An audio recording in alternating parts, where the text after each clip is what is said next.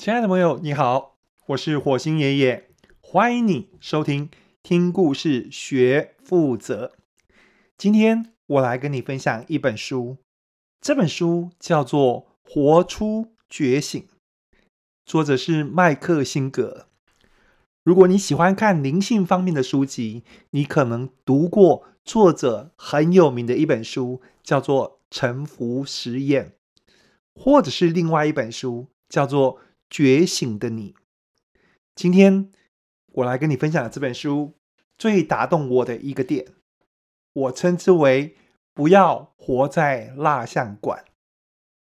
身为人这种生物，我们非常喜欢收集东西，而且喜欢给东西贴上标签。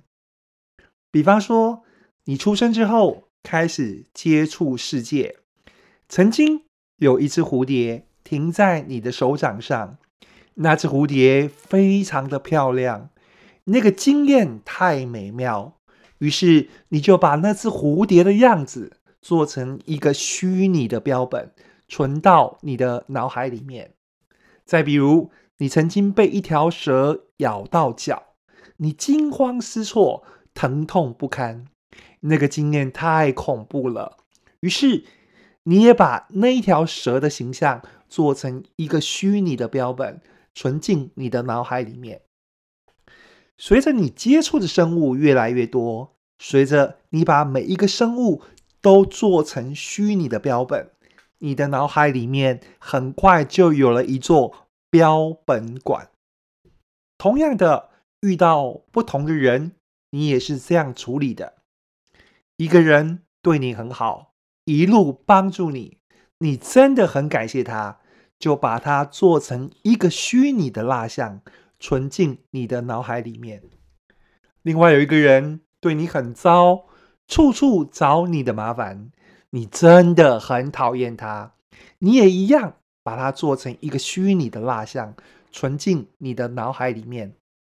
随着你接触的人越来越多，随着你把每一个人都做成虚拟的蜡像，你的脑海里面就有了一座。蜡像馆，遇到事情你也是这样处理。比方，你参加一场很棒的演唱会，或者是你出国坐了一架一直延期起飞的飞机，这些事情经验很独特，你也把它们虚拟化，存到脑海里面。很快，你的脑海又有一间事件纪念馆。结果。随着你的标本馆、蜡像馆、纪念馆的馆藏越来越丰富，你就越来越错过我们这个大千世界。如果再有一只蝴蝶飞过来，你已经没有办法好好的欣赏那只蝴蝶。你忙着比对你标本馆里面的那只蝴蝶。一个你以前的主管站在你的面前，你忙着。比对蜡像馆里的他，当下的他是无比新鲜的，他已经不再是当年的那个人了。但你已经看不见，你只想着他以前有多么的难搞。你去看五月天的演唱会，明明是全新的演出，你想着却是以前纪念馆里面的那些演唱会。很多时候，我们都不自觉地活在蜡像馆里面、标本馆里面、纪念馆里面。太阳底下之所以没有新鲜事，那是因为我们都在上馆子。我们就是这样子错过了大千的世界。我们的确累积很多的经验，但是那些经验可能会阻碍我们重新去体验。不管是标本馆、蜡像馆还是纪念馆，里面的每一件馆藏都只是一个定格，而这个世界是鲜活的。这个世界发生的一切，不需要去符合我们那些蜡像馆、纪念馆、标本馆的馆藏，要求世界符合我们馆藏的标准，说什么蝴蝶啊？老板呢、啊，演唱会啊，就应该要这样子啊。这个会成为我们痛苦的来源。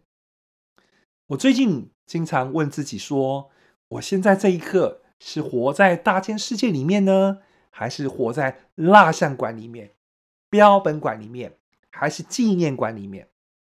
我接下来的选择是什么呢？是继续上馆子吗？你知道吗？